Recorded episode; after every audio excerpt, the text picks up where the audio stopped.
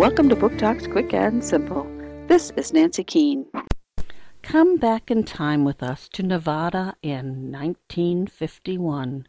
Here we meet a black and white Mustang colt living free. He loves his freedom. But then some humans come and round up all the horses and slaughter them. All but Black Cloud, the young colt. He is rescued by a young girl named Annie.